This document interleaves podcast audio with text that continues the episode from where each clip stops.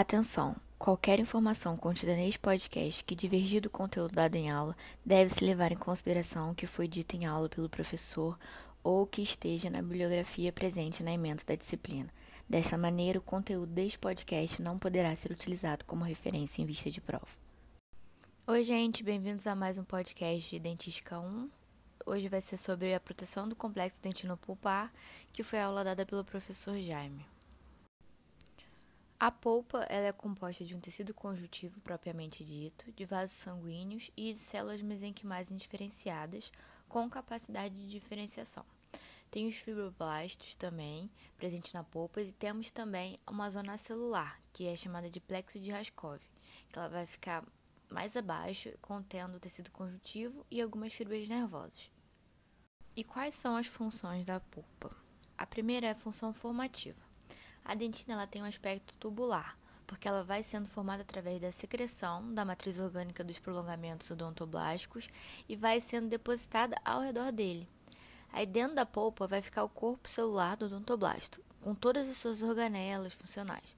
Essas células odontoblásticas elas já sofreram uma sinalização celular e foram diferenciadas em odontoblasto para ter a função de secreção orgânica da dentina, que é basicamente colágeno tipo 1 e depois, através dos capilares sanguíneos presentes na polpa, a gente tem o plasma sanguíneo, que vai permear os tubos dentinários, formando fluido intertubular, que vai liberar os sais minerais que vão mineralizar a dentina formada pelos odontoblastos.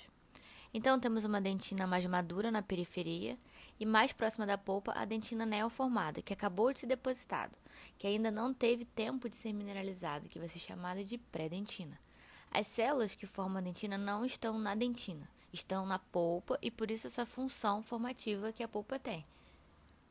Ela vai ter também a função nutricional, através do fluido intertubular, através do extravasamento do plasma sanguíneo, dos capilares sanguíneos que vão permear ali a polpa, a gente vai fazer a função nutricional da polpa com a dentina. E tem também a função sensorial e defensiva. Dentro da polpa tem o plexo de Raskov, como eu falei, que são células nervosas que vão ser estimuladas via fluido intertubular para que seja possível sentir dor no dente, por exemplo. Qualquer alteração no fluido intertubular gera uma alteração, uma pressão hidráulica no plexo, e isso é entendido como dor.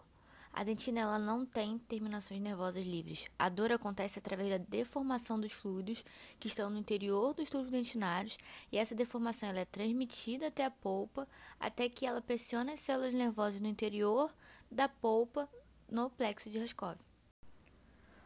Bom, vamos falar dos tipos de dentina. Tem a dentina primária, que ela surge da diferenciação dos odontoblastos e deposição da matriz colágena e mineralização. É uma dentina inicial que acontece na formação do dente até a erupção dele na boca. Ela tem a formação de 4 a 8 micrômetros por dia. Temos a dentina secundária, que ela é formada após a erupção dentária. Quando o dente erupciona, ela já é secundária. Essa é a diferença dela para a primária. Ela vai ser semelhante à dentina primária. A única diferença mesmo que eu falei é essa. É, ela é uma dentina fisiológica, ela vai ser formada até o envelhecimento. E como ela vai sendo formada ao redor da câmara pulpar, vai ocorrer a redução da polpa. Ela vai se formando e cada vez mais vai reduzindo o tamanho da polpa. Temos também a dentina esclerosada, que ela é uma dentina que teve uma hipermineralização causada por um estímulo patológico ou fisiológico, ou seja, ela sofreu uma mineralização exagerada para se tornar menos permeável a um agente agressor. E temos também a dentina terciária, que também é um mecanismo de proteção, porém através da formação de uma nova dentina. Ela pode ser chamada de dentina reacional ou de dentina reparadora. Isso vai depender da intensidade do estímulo que ocorreu no dente para a formação dessa dentina. Quando tem estímulo baixo, os fibroblastos primários formam nova dentina. Quando o estímulo é muito grande, por exemplo, um trauma, os fibroblastos primários acabam morrendo e aí as células no interior da polpa são sinalizadas para se diferenciarem em fibroblastos secundários. Eles vão se diferenciar em odontoblastos e secretar essa nova dentina reparadora. A diferença entre as duas é apenas histológica, você não consegue observar. Sobre a estrutura da dentina, a dentina ela tem estrutura tubular. E é uma dentina, porque ela é uma dentina formada por túbulos que estão dispostos de forma radial ao redor da polpa vai formar um aspecto como se fosse de um aro de bicicleta. Assim como no aro da bicicleta, mais perto do eixo central, tem maior quantidade de aros por área. Então, quando estamos ao redor da polpa, tem mais células mandando seus odontoblastos. E quando chega na junção amelo-dentinária, os túbulos estão mais finos e mais espaçados, porque são dispostos de forma radial. Então, quando corta um pedaço de dente, por exemplo, mais perto da polpa tem túbulos em maior quantidade e de maior diâmetro. Na porção intermediária da dentina, os túbulos são em menor quantidade e já começam a ficar um pouco mais finos, e já na porção mais superficial da dentina, tem os túbulos em menor quantidade e mais finos ainda. Sobre a permeabilidade da dentina. Quando a dentina está mais próxima do esmalte, por ter menos quantidade de tubos dentinários e com diâmetros menores, a permeabilidade é mais baixa. Quando a dentina é mais profunda, próxima à câmara pulpar, a permeabilidade é mais alta, ou seja, quando temos uma cavidade dentária muito profunda, essa cavidade é mais permeável, pois tem maior quantidade de túbulos e os túbulos ainda são em maior diâmetro, o que é perigoso, porque a gente não quer que, que o estímulo patológico, como as bactérias cariogênicas, por exemplo, cheguem à polpa, porque a polpa é responsável por todo o processo fisiológico do dente. Então, se morrer a polpa, entre aspas, é, morre o dente. E quais são os agentes agressores à polpa? É a infiltração bacteriana, como as bactérias que podem produzir a cárie, bactérias cariogênicas, toxicidade dos materiais, profundidade da cavidade, por si só ela já pode configurar um agente agressor, e trauma durante o preparo dentário. Sobre a infiltração bacteriana. A cárie é um agente agressor. Ela começa na superfície do dente até cavitar ali o esmalte, dentina e ela vai indo em direção à polpa. Chegando na polpa, o que chega primeiro são as toxinas, porque elas são partículas menores.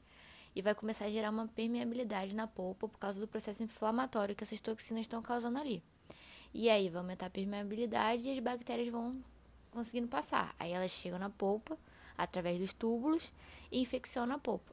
E a única opção aí vai ser o tratamento de canal. Já a respeito do preparo cavitário em relação à agressão pulpar, quando passamos a broca no dente, ela tem sempre que estar refrigerada, aquele spray de água ligado para que a dentina não aqueça muito para poder, porque pode causar é, o atrito da broca pode causar esse aquecimento da dentina. Um aumento de temperatura de 5,5 graus já pode levar a alterações pulpares e interromper a sua atividade.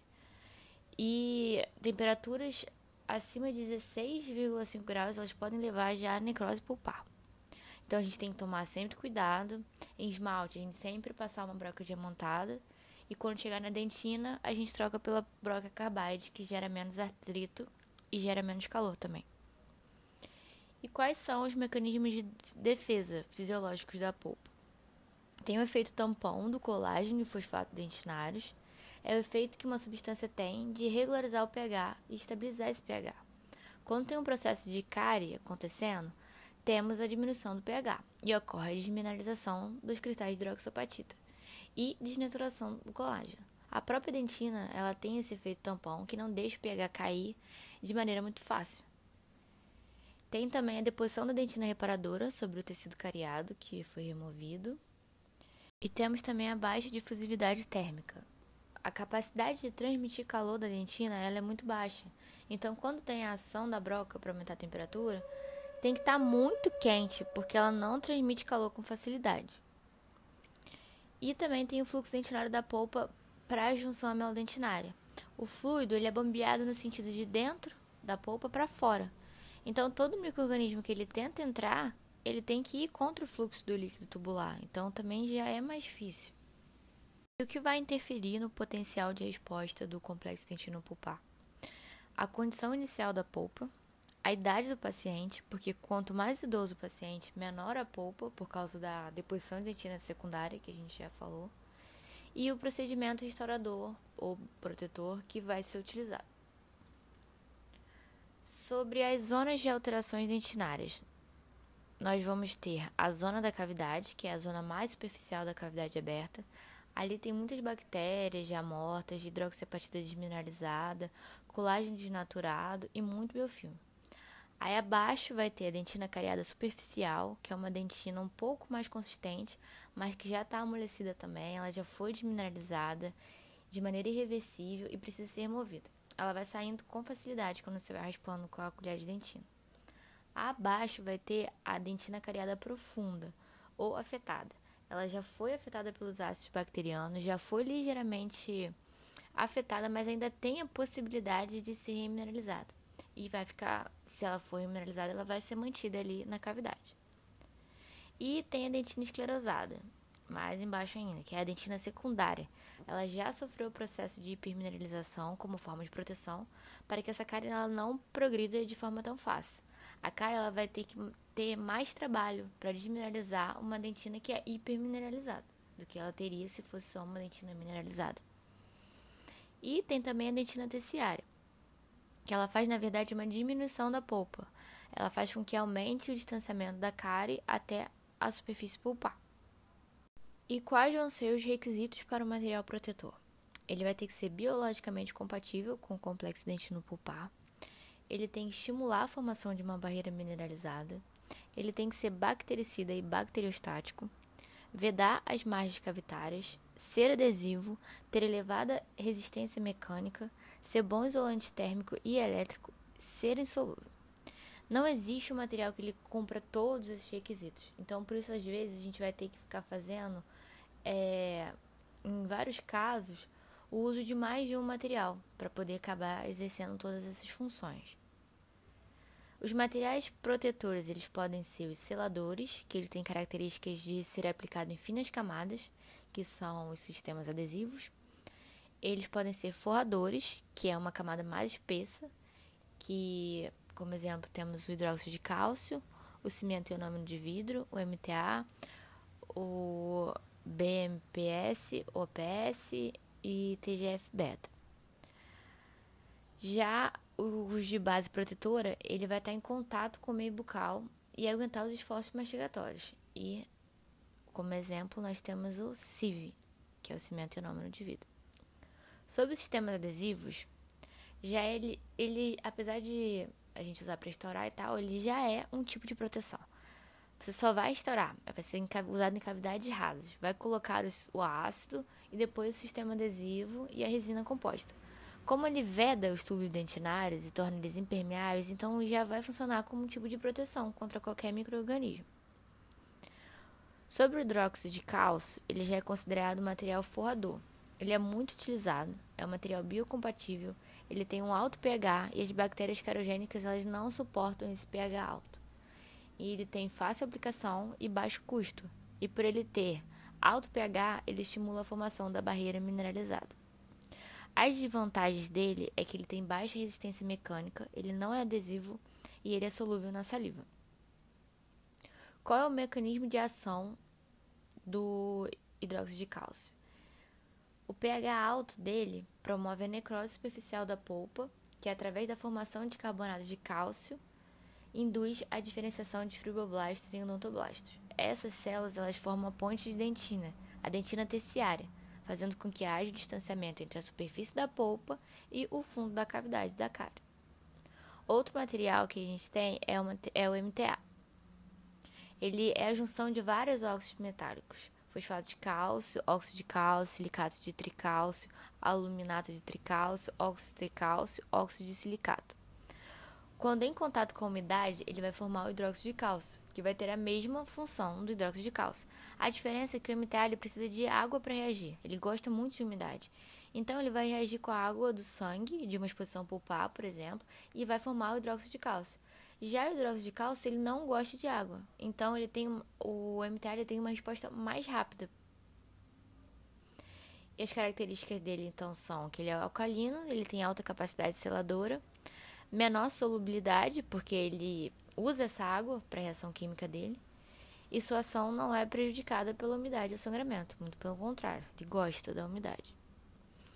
Já sobre o cimento ionômero de vidro, ele tem coeficiente térmico linear semelhante ao do dente, o modo de elasticidade semelhante ao do dente, ele libera flúor, ele tem adesividade e resiste aos esforços mastigatórios. Ele pode ser usado como base e como forro. Agora vamos falar um pouco sobre os procedimentos conservadores. Temos o capeamento pulpar indireto, que ele vai ser usado na cavidade rasa, quando você tiver. O que, que é uma cavidade rasa? Quando você tem 0,5 a 1 milímetro da junção amel-dentinária. E vai ser feito, nesse caso, só uma hibridização, ou seja, ácido e adesivo mais resina composta. Quando tiver uma cavidade média, ou seja, mais de 1 milímetro de dentina remanescente, aí temos duas opções. A primeira opção é fazer hibridização e a segunda opção é o cimento e o número de vidro mais o adesivo. O CIV é uma proteção mecânica entre a cavidade e a câmara pulpar. Depende muito do tamanho da câmara pulpar para você saber se você vai usar a primeira opção ou se você vai usar a segunda. Ou seja, como assim o tamanho da câmara pulpar? A idade do paciente, porque a gente viu que o paciente mais velho tem uma câmara pulpar menor. Já em cavidades profundas, com mais de meio milímetro de dentina remanescente, é, o cimento de hidróxido de cálcio que vai ser usado, mais o cimento em de vidro, mais o adesivo. Então, é, o cimento de hidróxido de cálcio ele vai aumentar a distância da polpa para o fundo da cavidade. E quando a cavidade é muito, muito, muito, muito profunda, nós temos menos de 0,5 mm de dentina remanescente. O cimento de hidróxido de cálcio que vai ser usado, mais o CIV, mais o adesivo. Qual é a diferença? A diferença é que nesse caso a gente pode trocar o cimento de hidróxido de cálcio por MTA, ou até mesmo pelo hidróxido de cálcio PA. E temos os demais tratamentos conservadores, que são quando temos exposição pulpar, tratamento expectante e a pulpotomia. Vai usar hidróxido de cálcio PA, mais cimento hidróxido de cálcio, mais CIV. Não restaura acidente, faz preservação. A hemostasia desses casos deve ser feita com água de cal, ou seja, soro fisiológico mais hidróxido de cálcio PA, que é o pó, e usa água de cal para estancar o sangramento através de tampão, que ele faz um tampão de fibrinas. E temos também o capeamento pulpar direto, que vai ser diretamente em cima da polpa. E quando ele vai ser utilizado? Quando tiver ausência de contaminação, quando for exposição da polpa mecânica, ou por broca ou por algum trauma, quando tiver ausência de hemorragia, for pequenas exposições e ausência de danos ao tecido pulpar. Então, primeiro, aí tem a exposição, você vai fazer hemostasia, vai botar hidróxido de cálcio PA, cimento hidróxido de cálcio, cimento e ionômero de vidro e hibridização. Você vai ter que inspecionar esse dente de 45 a 65 dias. Então, o ideal é você deixar fechado só com CIV, não botar resina, porque você vai ter que abrir de novo para ver como é que tá. E aí é melhor botar o cimento nome de vidro, não a resina. Então, 45 a 60 dias depois é o tempo que o odontoblasto consegue produzir a dentina terciária. Então, por isso que você inspeciona de 45 a 65 dias. Temos também o tratamento expectante, que é quando temos a expectativa de remineralizar a dentina afetada. Ele vai ser utilizado em casos de risco iminente de exposição pulpar, quando temos muita sensibilidade na remoção de cárie, para pacientes jovens e quando não há registro de dor espontânea ou ao frio com um declínio lento, que são os sintomas de pulpite irreversível.